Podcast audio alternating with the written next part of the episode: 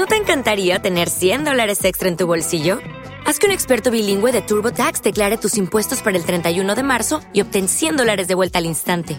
Porque no importa cuáles hayan sido tus logros del año pasado, TurboTax hace que cuenten. Obtén 100 dólares de vuelta y tus impuestos con 100% de precisión, solo con Intuit TurboTax. Debes declarar para el 31 de marzo. Crédito solo aplicable al costo de la presentación federal con TurboTax Full Service. Oferta sujeta a cambios o cancelación en cualquier momento. Bienvenidos a Voz Lírica, el podcast para cantantes, episodio 6.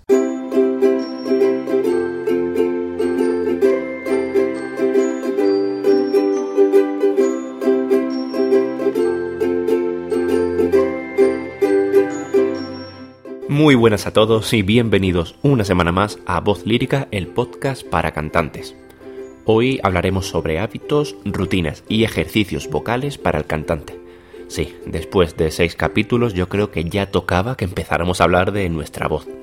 Por supuesto, por las características de este medio, no podré mostrar, entre comillas, muchos de los ejercicios. Los citaré todos a modo general y te adelanto desde ya que los podcasts más específicos irán llegando en las próximas semanas. Pero si quieres conocer qué hábitos vocales son los que tienes que priorizar para mantener tu voz al 100%, quédate hasta el final. Hábitos vocales, allá vamos.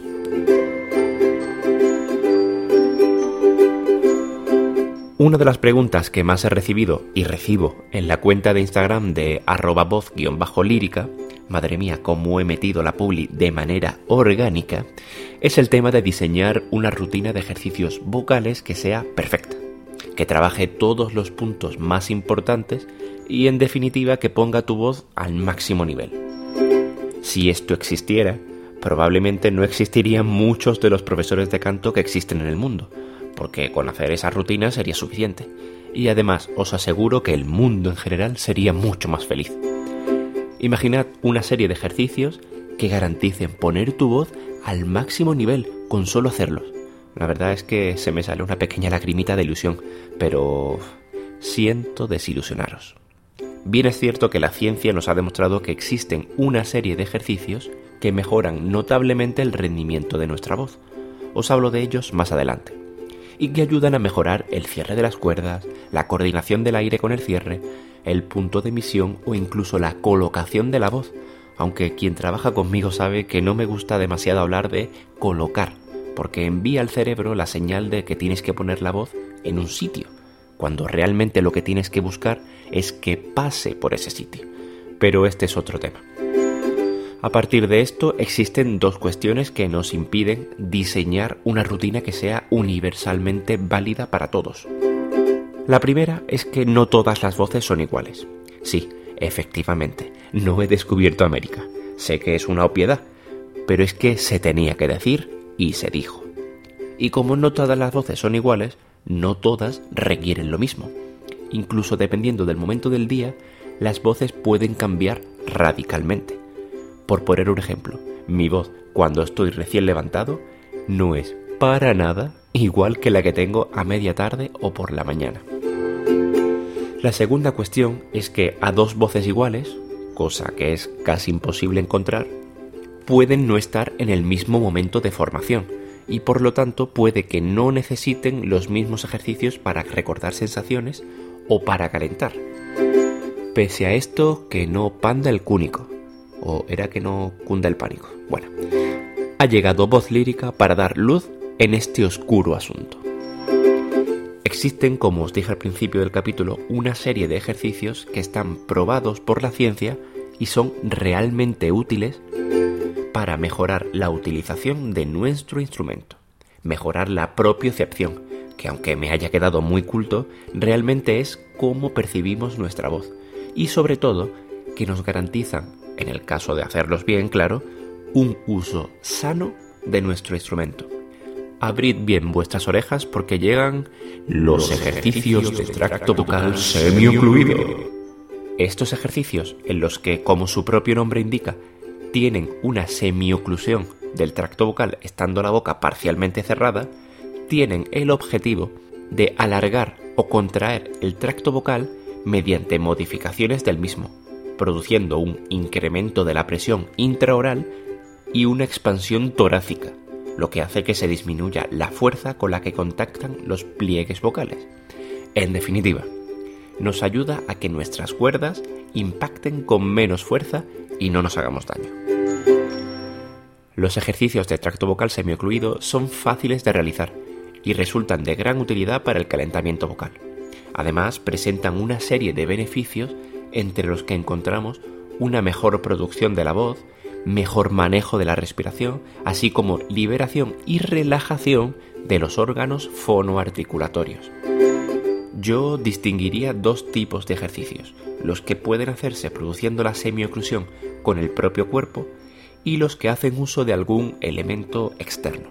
Hablemos primero de los más fáciles, los que no necesitan más que el propio cuerpo para realizarlos. Hay muchos ejercicios, como por ejemplo el lip trill o el tongue trill, que para los que no sean angloparlantes es básicamente la vibración de labios o la vibración de lengua. A mí de hecho me gusta llamarlos la pedorreta de labios o pedorreta de lengua, que quizá es menos técnico, pero mucho más fácil de recordar. También podemos citar el humming, que es... Sí, sí, sé que os he dejado anonadados con mi pronunciación. Repito, también podemos citar el humming, que es hacer pequeños ejercicios de vocalización pero con la boca cerrada. O incluso también podemos citar hacer la trompetilla, que es emitir el sonido con la boca casi, y remarco esto, casi cerrada. Después tenemos los ejercicios en los que necesitamos algo externo como una pajita o un tubo. Siempre recomiendo para quien está empezando que si vais a utilizar un tubo del tipo Laxbox o similar, sean de aproximadamente un Estas medidas pueden variar ligeramente sin que ello produzca un cambio brusco en el resultado vocal. En el caso de estos tubos, lo que realizaremos es una terapia de resistencia al agua, introduciendo estos tubos en el agua y vocalizando a través de ellos con la resistencia del agua, claro. En estos ejercicios lo que sí incide directamente en el resultado que se consigue es la profundidad a la que lo sumerges. Lo recomendable para los principiantes es que no supere los 2 o 3 dedos dentro del agua, que serían aproximadamente unos 3 o 4 centímetros. Depende de los dedos, claro. También pueden hacerse estos ejercicios, como he dicho, con una pajita, con lo que no necesitaríais ninguna botellita de agua donde introducir la pajita, y la resistencia que obtendríais sería únicamente la del aire. Además, las pajitas suelen ser mucho más estrechas, de lo que son los tubos, claro, y personalmente creo que están más pensadas para quien tenga un poco más de experiencia en el uso de estos ejercicios y de su voz en general. Habiendo citado los tipos, podemos hablar de los ejercicios que pueden realizarse con ellos. Atentos. Puedes hacer de todo, aunque obviamente según tu estado vocal o tu objetivo, necesitarás priorizar unos ejercicios antes que otros. Hacer ejercicios de terceras, de quintas, novenas, glisandos como si fueran una sirena, arpegios, notas picadas o incluso yo los utilizo al estudiar cualquier obra nueva para guiar a mi cuerpo hacia la correcta vibración y uso de las cuerdas en esa obra en concreto, antes de empezar a cantar con vocales y consonantes. Os hago un breve resumen para que lo veáis todo a vista de pájaro. Existen dos tipos de ejercicios de tracto vocal semiocluido, los que no necesitan nada externo y los que sí. Del primer grupo podemos citar las pedorretas de labios o de lengua, el humming y la trompetilla. Y del segundo grupo, ejercicios con tubos y resistencia al agua, que serían con tubos similares al Laxbox o con pajita. Antes de continuar, sí hay algo que me gustaría aclarar. Pese a que estos ejercicios puedan tener muchos beneficios y realmente producir resultados increíbles en todo tipo de voces, lo digo porque se utilizan hasta en terapias de rehabilitación vocal, deben aprender a hacerse con un profesional que guíe su uso.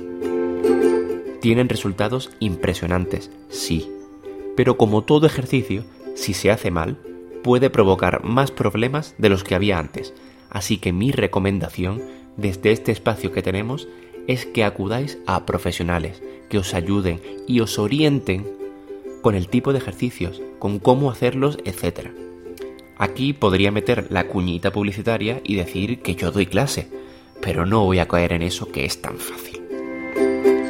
Ahora que ya hemos hablado de estos ejercicios, os quiero hablar sobre cómo armar una rutina básica a la que diariamente habrá que añadir los ejercicios específicos que cada uno vaya necesitando, pero sí al menos tener una serie de indicaciones sobre cómo trabajar a diario nuestra voz de una manera básica. Para comenzar, a mí siempre me gusta empezar haciendo un checklist de situación de nuestro cuerpo. Cuidar nuestra postura, que la cabeza esté bien alineada, que no esté sentado o de pie de cualquier manera, vigilar la postura de los hombros, hacer movilizaciones de rodilla, cadera, hombros, cuello e incluso estirar bien los músculos de la cara, la lengua, etc. Incluso cuidar la orientación de los pies y las rodillas puede incidir directamente en el uso de todo nuestro cuerpo. Acto seguido, algo que me gusta incluir es algún ejercicio de activación física, ya sea con ejercicios de respiración o con movimiento físico propiamente dicho. Al final, cantar es un acto físico en el que tienes que hacer un uso intenso de la musculatura abdominal, del core, eh, de la musculatura de la parte superior del cuerpo, etc. Y creo que siempre es bueno empezar con algo de actividad que active, valga la redundancia, todo nuestro cuerpo.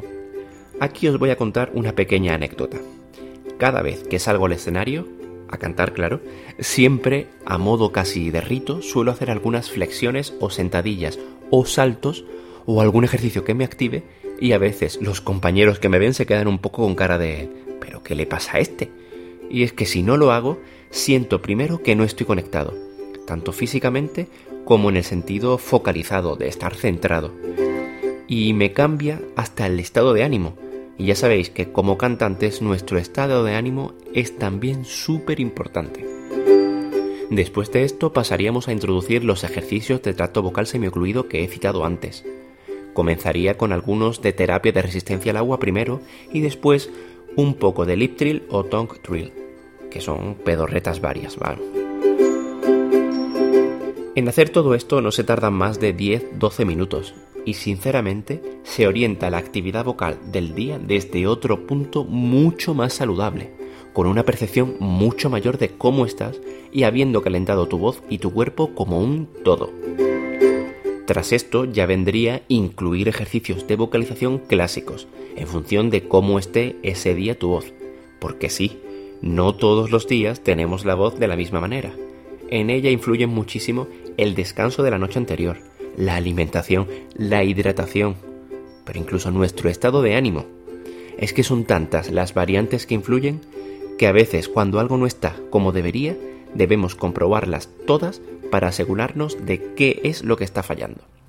Como veis, hay bastante ciencia detrás del arte del canto, y no todo es tan simple como parece.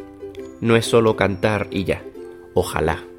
Eso simplificaría mucho el proceso, pero también os digo que bajo mi punto de vista, esto es precisamente una de las cosas que me hacen enamorarme de esta profesión, amar el proceso. Cuando estás solo enfocado en el resultado, puedes bloquearte, tensarte o incluso deprimirte porque los resultados muchas veces tardan en llegar, al menos los resultados que merecen la pena. Sin embargo, si te enfocas en el proceso, disfrutando de la satisfacción de cumplir tus rutinas y de las micro recompensas que hacerlo te dan, te aseguro que los resultados vendrán antes de lo que piensas. Y ya solo me queda darte las gracias por escuchar hasta el final y por todo el apoyo que me está llegando tanto por el podcast como por el vídeo de YouTube como por la cuenta de Instagram. En YouTube puedes encontrarme como voz lírica. Sí, lo sé, no he arriesgado mucho. Y en Instagram como ya sabes, me encontrarás como arroba voz-lírica. Cualquier cosa en la que creas que pueda ayudarte, consúltame sin miedo. Estaré encantado de ayudarte, si está en mi mano, claro, e incluso de trabajar contigo para que consigas tus resultados. Para eso inicié esta andadura, para ayudar al mayor número de personas a mejorar sus vidas a través de su voz. Os informo de que ya pronto irán llegando las entrevistas y las colaboraciones al podcast. Dadme tiempo, es complicado llevarlo todo para adelante. Cuidad vuestras voces líricas y nos oímos en el próximo episodio. Adiós.